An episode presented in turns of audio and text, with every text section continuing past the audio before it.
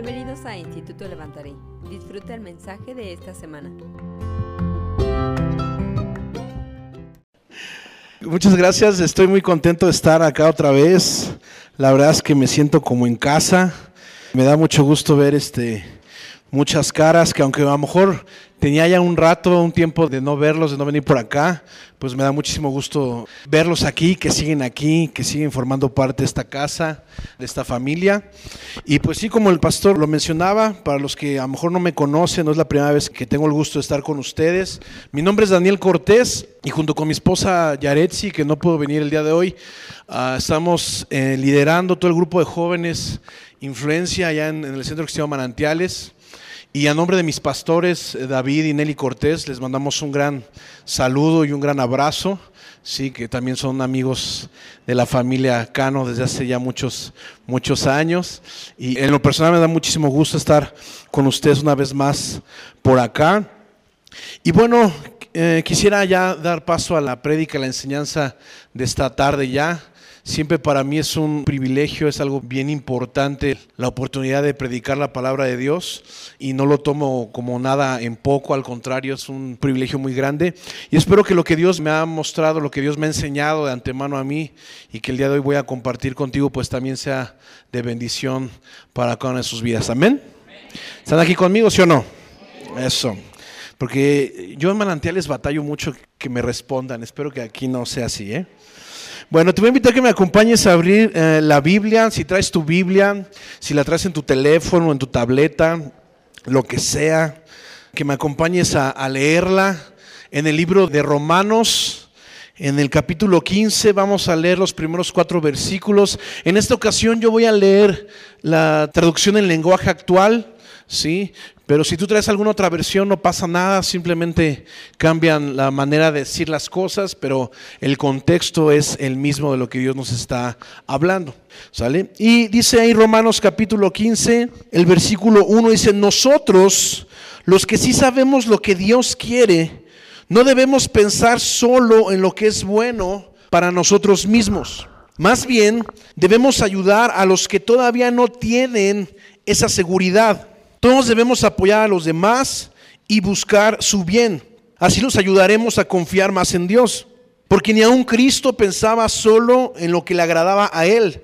Como Dios dice en la Biblia, me siento ofendido cuando te ofenden a ti. Todo lo que está escrito en la Biblia es para enseñarnos. Lo que ella nos dice nos ayuda a tener ánimo y paciencia y nos da seguridad en lo que hemos creído. Amén. Yo te voy a invitar a que me acompañes a orar, pedirle a Dios que Él sea con nosotros y que su Espíritu hable a nuestras vidas en esta tarde. Amén. Señor, el nombre de Jesús te doy gracias por esta casa, gracias por estos pastores, gracias por cada vida de cada uno de mis hermanos que están aquí hoy conmigo en tu casa. Porque Dios tenemos la oportunidad, tenemos la libertad de entrar a tu presencia con acciones de gracias, con alabanza, con adoración, como lo hemos hecho hace un momento. Y ahora estamos dispuestos a escuchar tu voz a través de tu palabra. Yo te ruego que tu Espíritu Santo se mueva, ya lo ha estado haciendo, pero que siga moviéndose en medio de nosotros, a través de nosotros, en nuestras mentes, en nuestros corazones, aún en nuestras circunstancias, y que nos permita comprender lo que tú quieres hablarnos, lo que tú quieres enseñarnos a través de tu palabra en esta tarde. Que es algo tan claro, que es algo tan vivo, tan impactante en nuestras vidas que saliendo de aquí lo vivamos y lo pongamos por obra. Te lo rogamos en el nombre de tu Hijo Cristo Jesús, por el poder de tu Espíritu Santo. Y todos decimos, amén, amén. Bueno, en este pasaje que acabamos de leer de Romanos, Dios nos enseña a través del apóstol Pablo que... Básicamente lo que nos está diciendo en estos cuatro versículos es que los que son más fuertes espiritualmente hablando, deben ayudar a los que son más débiles. ¿sí?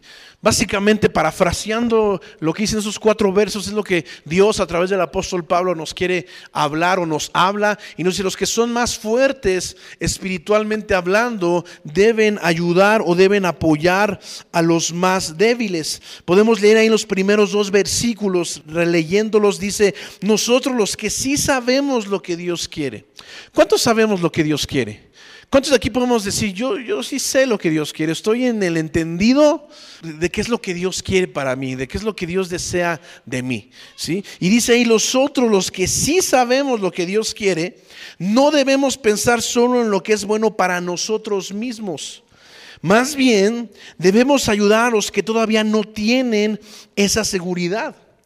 Todos debemos apoyar a los demás y buscar su bien, así los ayudaremos a confiar más en Dios, nos dice esos primeros dos versículos.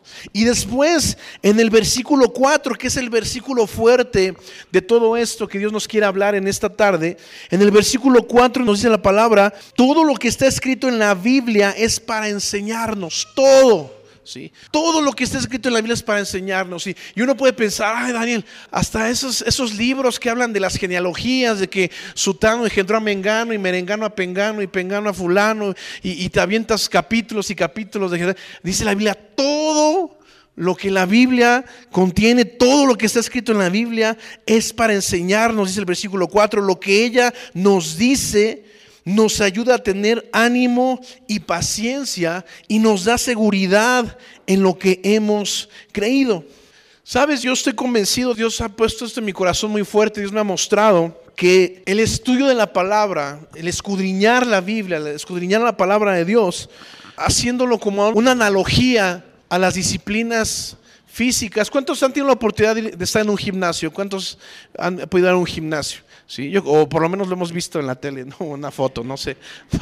Este, pero sabes, tú vas a un gimnasio y en el gimnasio hay muchas disciplinas, ¿no? O sea, hay muchos tipos de ejercicios que sirven para ejercitar distintas partes del cuerpo. Y si tú no sabes utilizar los aparatos y si tú no sabes cómo llevar a cabo los ejercicios, pues te puede hacer daño, te puede lastimar, ¿no? Y hay distintas disciplinas en un gimnasio para ejercitar distintas partes de nuestro cuerpo. Y sabes, a, a nivel espiritual, haciendo una analogía con la vida espiritual, también hay distintas disciplinas espirituales que nos permiten ejercitarnos en distintas áreas de nuestra vida espiritual. ¿Estás conmigo? ¿Sí? La oración es una disciplina espiritual. El ayuno es una disciplina espiritual. El estudio de la palabra es una disciplina espiritual. La adoración es una disciplina espiritual. La generosidad es una disciplina espiritual. Hace rato nos hablaban de seguir dando, de seguir siendo generosos para los desayunos. Sabes, la generosidad es una disciplina espiritual. El diezmar, ofender son disciplinas espirituales. El perdonar es una disciplina espiritual. El servir es una disciplina espiritual. El congregarme es una disciplina espiritual. O sea, hay muchísimas disciplinas espirituales que todas ellas nos sirven para ejercitarnos en nuestra vida espiritual. Y sabes, el estudio de la, de la, Biblia, el escudriño de la palabra, también es una disciplina espiritual que ayuda a nuestro espíritu a ejercitarse, a que nuestro espíritu crezca, que nuestro espíritu se fortalezca y podamos, como dice el apóstol Pablo, vivir en el espíritu y no satisfacer los deseos de la carne. ¿sí? Pero para que yo pueda hacer eso, tengo que fortalecer mi espíritu tengo que alimentarlo, tengo que hacerlo crecer, tengo que hacer que esté fuerte para poder dominar los deseos de mi carne. Entonces, el estudio de la Biblia es una disciplina espiritual, pero eh, en un panorama un poco más amplio, desde, desde una perspectiva un poco más amplia de todo esto, donde ciertamente existen disciplinas espirituales, pero también, así como existen disciplinas espirituales, también existe una alimentación adecuada o vamos a llamarlo de esta manera para seguir en el mismo tenor, existen los suplementos y las vitaminas espirituales, por llamarlo de alguna manera, ¿no?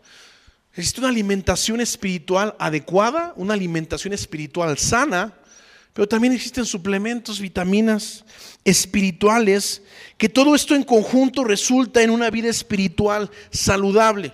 Sabes, hay un hermano en la iglesia tiene muchos años ya él ahí con nosotros congregándose. Él es líder de un grupo de esta conexión ahí y de algunas otras áreas de la iglesia. Y es un hermano que siempre le ha dado por el ejercicio. Desde muy joven le ha dado por el ejercicio. Y ayer precisamente hablaba con su hijo mayor. Su hijo está sirviendo ahí con nosotros en jóvenes y es el líder del audio y, de otras áreas también. Tiene un grupo de conexión también. Y estaba platicando con él. Estamos haciendo unas cuestiones de mantenimiento en la iglesia y le platicaba, ¿cómo está tu papá? ¿Cómo está? Bien, este, todo lo nada más que este, se tiene que cuidar mucho. Y le digo, ¿por qué? ¿Qué le pasó? Y dice, es que Dice, él todo el tiempo hizo ejercicio, toda su vida ha hecho ejercicio a la fecha, va al gimnasio, hace mucho ejercicio, pero él pensaba y él decía, ¿no? No, pues yo, yo puedo comer lo que quiera, mientras yo haga ejercicio yo puedo comer lo que se me dé la gana. Entonces eso le derivó en una diabetes en su vida y ahora empieza a tener problemas de riñón. ¿sí? Mi papá falleció precisamente eso, hace, hace un poquito más de dos años, eh, nunca se atendió su diabetes, eso le vino en insuficiencia renal y al final de, eso falleció. Pero ese hermano decía, yo mientras yo haga ejercicio yo puedo comer lo que yo quiera, no pasa nada. Y pues eso le trajo una consecuencia. ¿Qué te quise decir con esto? Que no solamente se trata del ejercicio, sino que tienes que tener una, alimentación sana, una alimentación saludable. Y espiritualmente pasa lo mismo, no solamente basta con el ejercicio espiritual, Necesitamos una alimentación espiritual sana. ¿Me estoy dando a entender? ¿Sí? Necesitamos alimentarnos espiritualmente bien. ¿sí? Porque muchas veces, sabes, sin darnos cuenta, consumimos chatarra espiritual. ¿sí? Y muchas veces no nos damos cuenta porque todas las cosas que llegan a nuestra vida nos ministran, nos influencian de alguna manera. Y muchas veces con la música que escuchamos, con las conversaciones en las que nos desarrollamos, con las personas con las que convivimos, todo eso espiritualmente ejerce una influencia en nuestra vida y muchas veces sin darnos cuenta estamos alimentándonos de, de chatarra espiritual. Y sabes, para tener una vida espiritual sana, tengo que ejercitarme en las disciplinas espirituales y hacer ejercicio espiritual, pero también me tengo que alimentar espiritualmente bien. ¿Estás conmigo? Entonces, ahora vamos a volver un poco más al pasaje. Hay una vez más en los, en los primeros versículos de Romanos 15 nos dice, nosotros los que sí sabemos lo que Dios quiere. Te repito, ¿cuántos de nosotros podemos decir, es que yo sé, bueno, yo sí sé lo que Dios quiere. A mí ya Dios me ha mostrado qué onda con mi vida. Ah, yo ya sé lo que Dios desea de mí. Yo ya sé lo que Dios espera de mí, como no solamente en lo personal, en mi propósito, en mi destino en Él, sino también sé en lo general lo que Dios desea de mí como hijo suyo, como un miembro de su iglesia, como parte de su pueblo. Nosotros los que sí sabemos lo que Dios quiere, no debemos pensar solo en lo que es bueno para nosotros mismos, sino más bien debemos ayudar a los que todavía no tienen esa seguridad. Lo que yo te decía al, principio, los que son fuertes, o sea, los que saben lo que Dios quiere son los que son fuertes espiritualmente hablando lo que nos está diciendo el apóstol Pablo. Aquellos que saben lo que Dios quiere son personas que están fuertes, que están maduras espiritualmente hablando, saben lo que Dios quiere, tienen la seguridad de lo que Dios quiere y por esa razón confían en Dios. Una persona que sabe lo que Dios quiere, tiene seguridad en Dios y esa seguridad en Dios, esa fe en Dios, le lleva a ser obediente a lo que Dios dice en su palabra. ¿Estás conmigo? Una persona que sabe lo que Dios quiere, cuando Dios le pide que dé el 10%, no lo va a cuestionar. Una persona que sabe lo que Dios quiere, cuando Dios le pide que deje de hacer algo o que empiece a hacer algo, no lo va a cuestionar. ¿Por qué? Porque confía en Él. Y esa confianza, esa seguridad le va a llevar a ser obediente a lo que Dios le está pidiendo que haga o lo que Dios le está enseñando. Dice que los que tienen la seguridad en lo que Dios dice, en lo que Dios quiere, los que confían en Dios, los que le creen a Dios, deben ayudar a los que son débiles. Es decir, a los que todavía no tienen la seguridad de lo que Dios quiere. ¿Cuántas veces a veces venimos a la iglesia y nos congregamos, pero a veces no sabemos ni qué onda con nuestra vida, ¿no? La verdad. ¿Cuántas veces? Ah, es que sí, yo sé que Dios dice que debo diezmar, pero no estoy seguro que debo diezmar. Y digo, y se vale, ¿no? Ah, es que Dios dice que debo tratar a mi esposa como a vaso más frágil, pero es que el pastor no conoce a mi esposa. O sea, como que no estoy seguro de lo que Dios, que, la, trate como a coheredera del reino. O las esposas, ¿no? Que me sujete a mi esposo. Ah, no estoy tan segura de eso. ¿Me está siguiendo? O sea, como que hay personas también cristianos, y digo, se vale, porque todos vamos en distintos procesos de nuestro crecimiento espiritual, ¿no? En nuestro desarrollo espiritual, pero de repente hay, momentos, hay lapsos en nuestra vida espiritual que, oh, no estoy tan seguro de lo que Dios quiere. No, no estoy tan convencido. No estoy tan cierto de qué es lo que Dios quiere, pero sabes, hay personas que sí saben lo que Dios quiere, como tus pastores, sí, que son gente de hombres de Dios, personas de Dios. Y ellos nos pueden ayudar a los que, o pueden ayudar, o están para ayudar a aquellos que todavía no tienen esa seguridad para que ellos también puedan desarrollar esa seguridad en Dios, puedan desarrollar esa confianza en Dios, puedan creerle a Dios y por lo tanto puedan obedecerle a Dios. ¿Sabes por qué muchas veces nos cuesta trabajo obedecer a Dios? Básicamente es porque no le creemos lo que nos está diciendo. Si Dios me dice, trae el 10%, traen las ofrendas, trae los diezmos al alfolí, y hay alimento en mi casa, y cuando yo a veces no hago caso en eso, es simplemente porque no le creo a Dios, es que no, si yo, si yo entrego ese 10%, pues no voy a salir en la semana, no voy a salir en la quincena, no voy a salir en el mes. ¿sí? Entonces muchas veces una situación de, que tal vez no estemos siendo obedientes a lo que Dios nos enseña, no es, no es que estemos viviendo en pecado y que estemos en el mundo, simplemente a veces no, no le creemos por completo a Dios y no le creemos por completo a Dios porque no estamos 100% seguros de qué es lo que Dios quiere. ¿Sí? Pero los que sí sabemos lo que Dios quiere, los que ya hemos conocido su voluntad, los que ya hemos experimentado que cuando honramos a Dios con nuestras riquezas, con nuestras finanzas, Dios nos respalda, Dios es fiel, entonces nosotros podemos enseñarles a los que no están seguros que Dios les va a respaldar de la misma manera. ¿Estás conmigo? Y digo, estoy poniendo un ejemplo con el diezmo, pero eso en cualquier otra área de, de nuestra vida, ¿no? Ahora, ¿cómo es que los que son fuertes espiritualmente hablando, cómo es que los que son fuertes han logrado saber lo que Dios quiere? ¿Cómo le han hecho para saber lo que, Dios quiere? ¿Cómo han hecho para estar confiados en Dios? ¿Cómo han hecho para creerle lo que Dios dice y que eso les lleve a ser obedientes a Dios? ¿Cómo lo han logrado? ¿Cómo han logrado tener seguridad en Dios y, con ello confianza, fe y obediencia a Él? ¿Cómo le hace una persona para saber lo que Dios quiere? Pues sencillo, simplemente a través de la palabra de Dios. Lo que vamos a leer ahí en el versículo 4, lo podemos leer nuevamente. Dice, todo lo que está escrito en la Biblia es para enseñarnos. ¿sí? Todo lo que está escrito en la Biblia es para enseñarnos. Lo que ella nos dice nos ayuda a tener ánimo y paciencia. Lo que Dios me dice a través de su palabra me anima cuando las cosas no están saliendo tan bien, cuando la situación no está tan a mi favor, lo que Dios me enseña en su palabra me anima y me ayuda a tener paciencia y me da seguridad, dice ahí, nos da seguridad en lo que hemos creído. Pues este tema se llama solo la palabra, solo la palabra. Sabes, me encanta porque hace poco se celebraban 500 y pico años de la reforma protestante que llevó a cabo Martín Lutero. Y, me encanta porque una de las solas de Martín Lutero es eso, solo la palabra, solo Dios, solo la fe. Y una de las cinco solas son solo la palabra. ¿Sabes?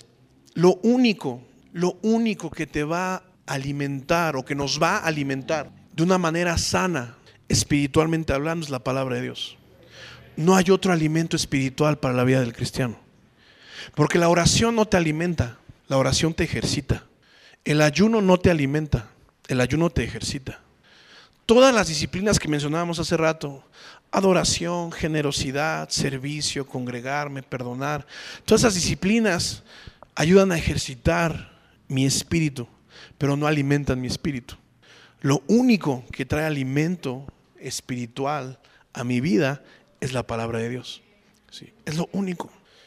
Y tú y yo podremos ser hombres y mujeres de oración y ayunar y pasarnos meses ayunando, y, pero si no leemos la Biblia, si no estudiamos la palabra de Dios, vamos a ser desnutridos espirituales. Porque solo la palabra, ¿sí? solo la palabra. La palabra es lo único, sabes, me encanta, el, el pastor Enrique Bremer lo dice, dice, Dios escogió la palabra escrita para comunicarse o para dar, dar a conocer su voluntad al ser humano. ¿sí?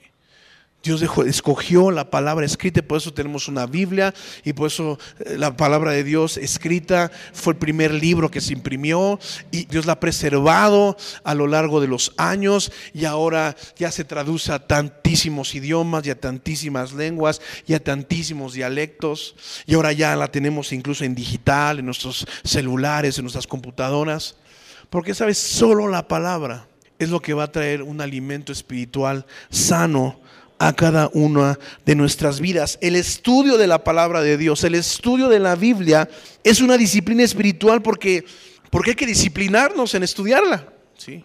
Porque no es así como que, bueno, habrá quien sí, ¿no? Habrá quien diga, no, sí, yo me deleito en estudiar la Biblia y me puedo pasar horas leyéndola, pero tal vez a la mayoría de nosotros nos cueste muchísimo trabajo. Tal vez algunos la agarremos hasta para dormir, ¿no? Porque no puedo dormir, ah, me voy a poner a leer la Biblia, ¿no? Sí. Pero es una disciplina espiritual porque tenemos que disciplinarnos en estudiarla. Y fíjate bien lo que estoy diciendo, tenemos que disciplinarnos en estudiarla, no solamente en leerla. Porque yo puedo leerla, porque de repente así somos como cristianos, ¿no? Ah, ya empezó el 2000, bueno, ya vamos a mitad de 2019, pero a principio de año ya, eh, mi propósito de este año es leer la Biblia completa. Y agarramos ahí calendarios de lectura bíblica y, métodos de lectura, tres capítulos diarios y cinco los domingos y lees la Biblia completa en un año. Y ahí estamos. Y, con tal de cumplir nuestro calendario, pues ya nada más la leo, ah, ya, ya, ya cumplí, ¿no? Pero no se trata de leerla, se trata de estudiarla. Dice Josué capítulo 1, medita en ella. De día y de noche y cuando te levantes y cuando te acuestes. Y me encanta ese porque cuando vayas por el camino.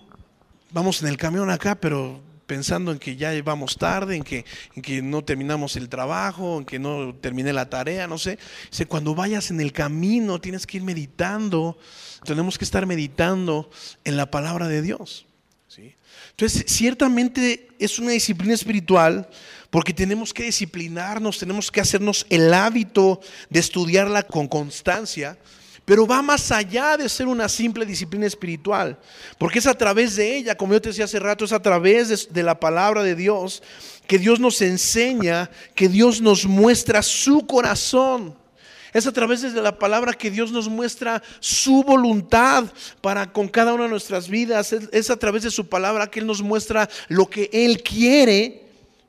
Y a través de ella nos ayuda a tener ánimo. A través de ella nos da paciencia, nos da seguridad en lo que hemos creído. Podemos estar seguros de lo que hemos creído a través de, la palabra de Dios, porque es el libro más antiguo, es el libro más preservado, es el más reproducido y es el más fiel al original. No, no lo digo yo, no lo dicen los pastores, no lo dicen. Científicamente hablando, la Biblia es el libro más fiel a su original. Aún más fiel que muchísimos otros libros a los cuales en el mundo tal vez les prestan más atención o más credibilidad.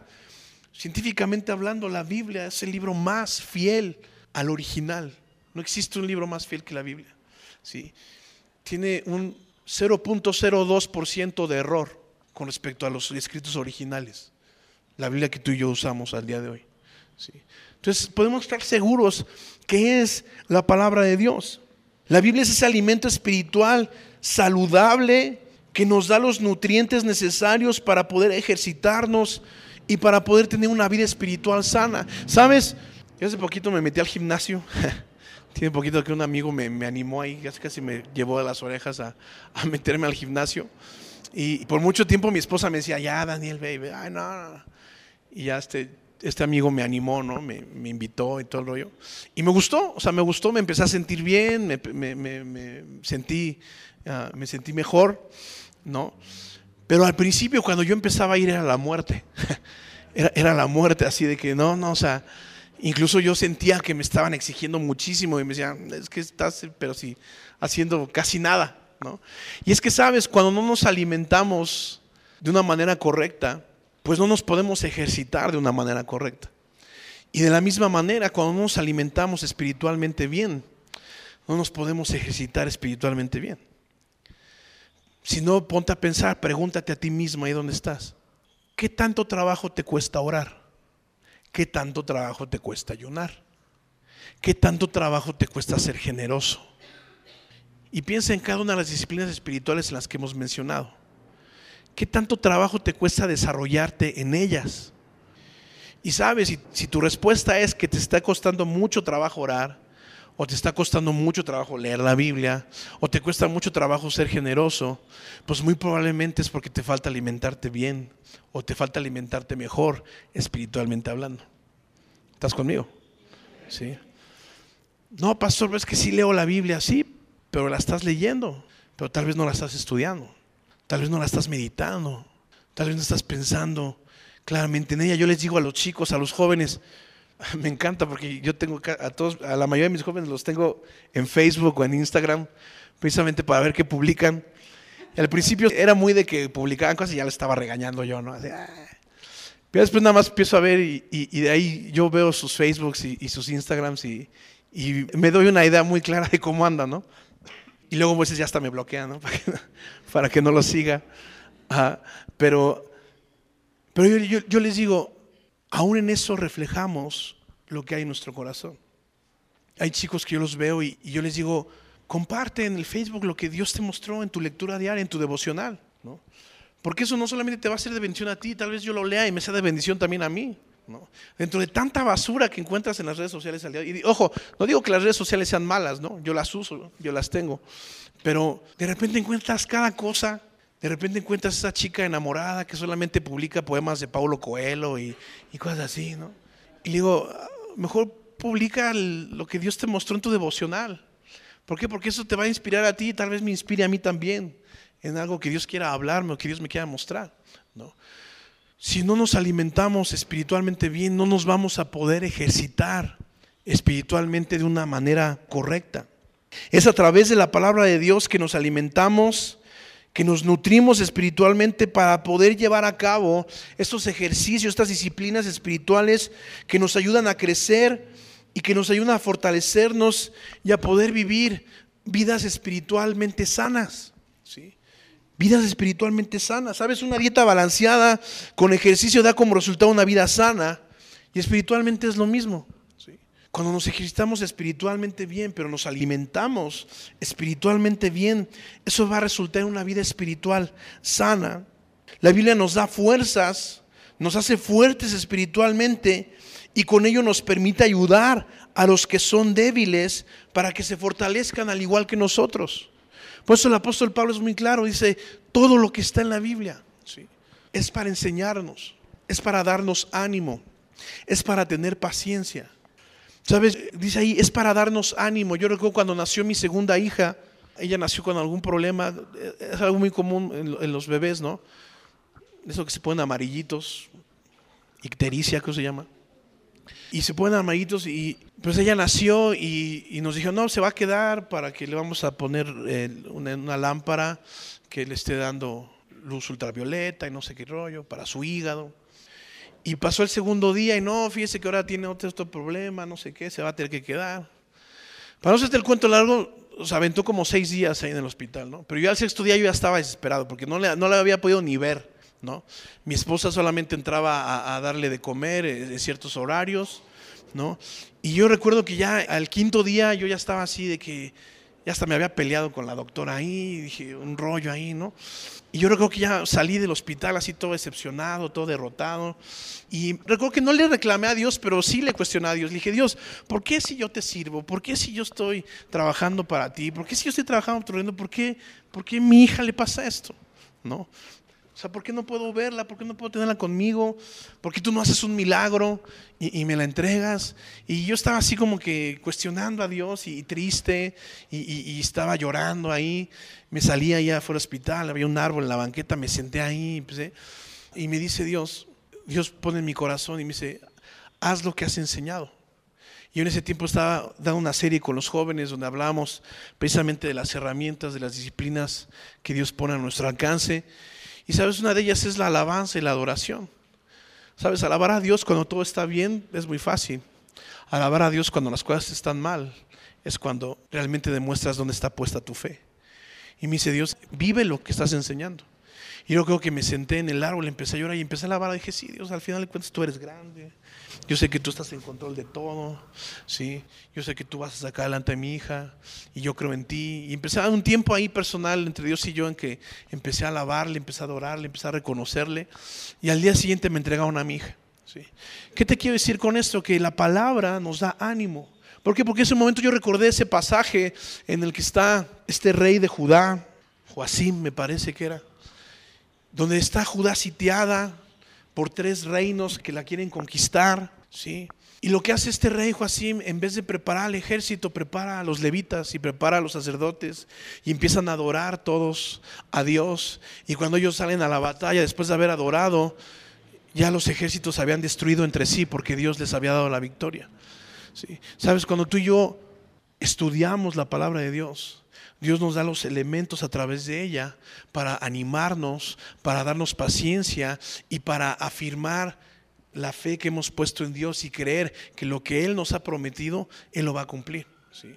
Pero si yo no estudio la palabra de Dios, si yo no la escudriño, pues ¿cómo voy a saber las promesas a las que tengo acceso, a las que tengo derecho como hijo de Dios? ¿Sí? Y, que, y que están a mi alcance y lo único que tengo que hacer es hacer las mías si es que yo las conozco y las reclamo como mías. Sabes, la palabra de Dios es la base para una vida espiritual sana. ¿sí? Es la base para una vida espiritual sana.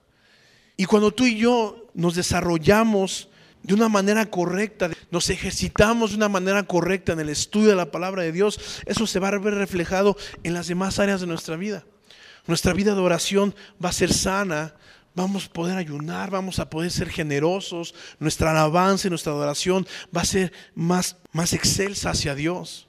¿sí? Nuestro servicio en la iglesia, incluso en, nuestra relación con nuestra esposa, con nuestro esposo, con nuestros hijos, en nuestro trabajo, en todas las áreas de nuestra vida, se van a ver beneficiadas por el resultado de que tú y yo tengamos una vida de estudio de la palabra de Dios.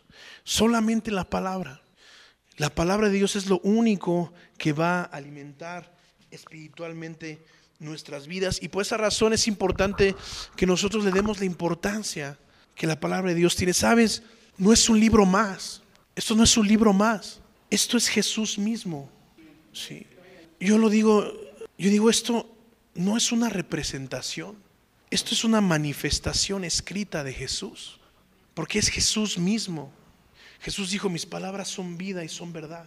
Esto es Jesús mismo. Esto a veces lo vemos con algo tan común como un libro que lo podemos traer debajo del brazo o en nuestra mochila o en nuestro bolso, pero sabes, este libro es Jesús y tiene el poder, son las palabras de Dios que tienen el poder, tienen la capacidad de generar vida en nuestras vidas de una manera sobrenatural.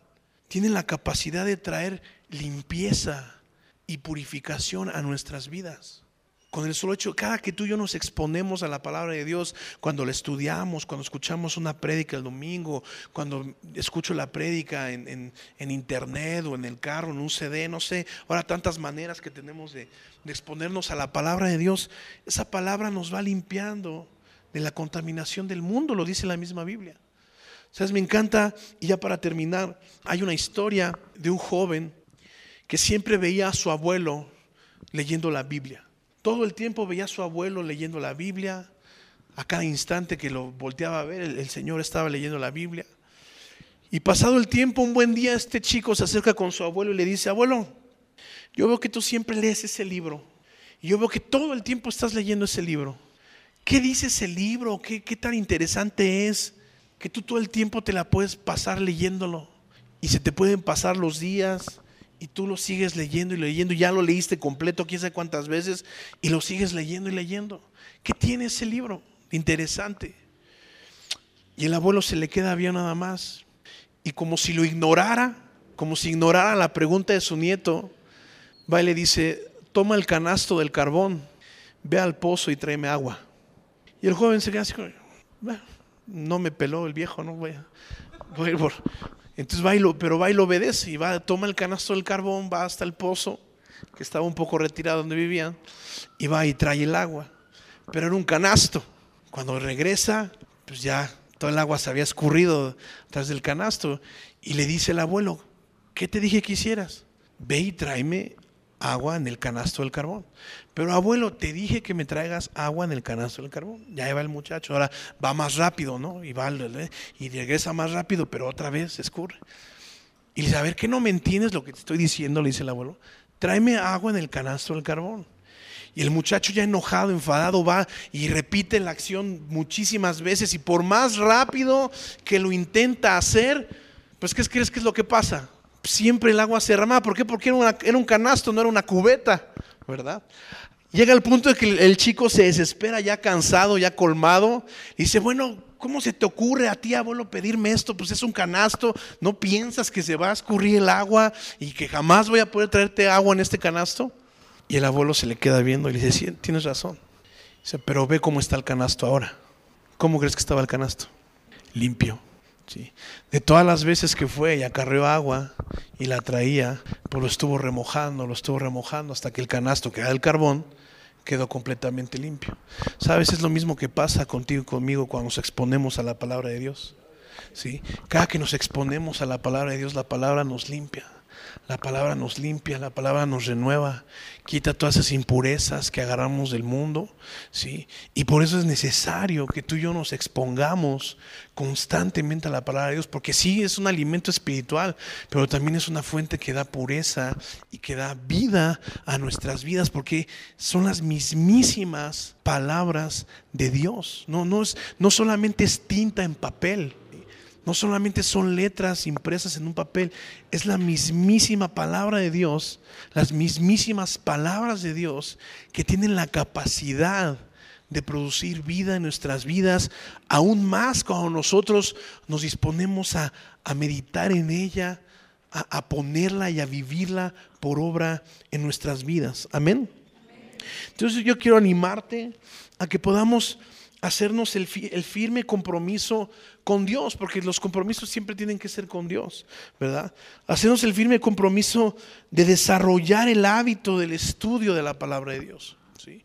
Pero como te decía, a lo mejor tú y yo ya tenemos el hábito de leerla, pero que no solamente la leamos por cumplir un calendario o por, por no tener un pesar en que, ay, es que ahora no leí la Biblia, sino que la meditemos. Léela, medítala. Incluso yo te decía hace rato, incluso en son de broma, ¿no? Todos esos libros de números y de las genealogías, sabes que esos, esos libros tienen una razón de ser. O sea, Dios no los dejó aquí en la Biblia nada más como para rellenar, porque le quedaba espacio y, ay, pues voy a meter a las genealogías. Dice la palabra, dice el apóstol Juan, que las cosas que Jesús hizo, todos los milagros que Jesús hizo mientras estuvo aquí en la tierra, dice que fueron tantos que no alcanzarían los libros del mundo para escribir todos ellos. Pues imagínate, ponte a pensar, imagínate cuántos, cuántos milagros que Jesús hizo, Dios tuvo que excluir para que lo que está aquí escrito quedara en este libro. Quiere decir que lo que está aquí es, importante para Dios. Si Él estuvo, tuvo que excluir ciertas cosas, quiere decir que lo que está escrito en este libro, es, todo lo que está aquí escrito, es importante para Dios. Y tú y yo tenemos que tomarnos el tiempo de estudiarlo, de meditarlo, y de ver la manera en la que vamos a ponerlo por obra en nuestras vidas. Amén. ¿Por qué no cierras tus ojos ahí junto conmigo? Vamos a darle gracias a Dios. Padre, en el nombre de Jesús te doy gracias. Primeramente te doy gracias porque no nos has dejado solos, nos has dejado a tu Espíritu Santo, que está con nosotros, que sigue guiándonos, que nos enseña, que nos recuerda. Pero también nos dejaste tu palabra, Señor, nos dejaste la Biblia tus palabras, Señor, impresas, para que cada uno de nosotros pudiéramos recurrir a ellas, estudiarlas, meditarlas, aprender a través de ella tu voluntad, Señor, el deseo de tu corazón, lo que te mueve, lo que te alegra, lo que te entristece. Todo está aquí escrito, Señor, y tú lo dejaste aquí plasmado para cada uno de nosotros y la, la has preservado a través de los años, a través de los siglos. Gracias porque al día de hoy podemos tener tu palabra a nuestro alcance. Gracias porque aún como país, aún como nación, somos una nación bendecida que podemos tener la facilidad de acceder a tu palabra, Señor. ¿Cuántos países, cuántas naciones no tienen esa libertad que, que nosotros podemos disfrutar aquí? Permítenos valorar todo esto y pone en nuestro corazón ese deseo, esa necesidad, Señor, de estudiar tu palabra, de escudriñarla, de meditarla, de vivirla, de aplicarla en nuestras vidas, de ponerla por obra. Que tu palabra, Señor, genere esos cambios y nos lleve a tomar decisiones y nos lleve, Señor, a vivir en nuestras vidas como tú deseas de cada uno de nosotros, Señor, y ir cumpliendo tu propósito, ir cumpliendo el destino que tú tienes para cada uno de nosotros, en lo general y en lo particular. Te lo ruego, Señor, en el nombre de Jesús. Gracias por esta iglesia, gracias por esta casa. Gracias por cada uno de, mis hermanos que están aquí en esta tarde conmigo. Sé tú con nosotros, Señor, y que tu Espíritu Santo, cada que nos exponemos a este libro, que tu Espíritu Santo traiga revelación, traiga entendimiento de lo que tú quieres hablarnos, de lo que tú quieres enseñarnos y de lo que tú quieres mostrarnos a través de él. Te lo ruego en el precioso nombre de tu Hijo Cristo Jesús, por el poder de tu Espíritu Santo. Amén. Gracias, hermanos. Gracias, pastor. Gracias por habernos escuchado esta semana. Para más contenido, síguenos en cualquiera de nuestras plataformas digitales o en www.levantare.org. Que Dios te bendiga.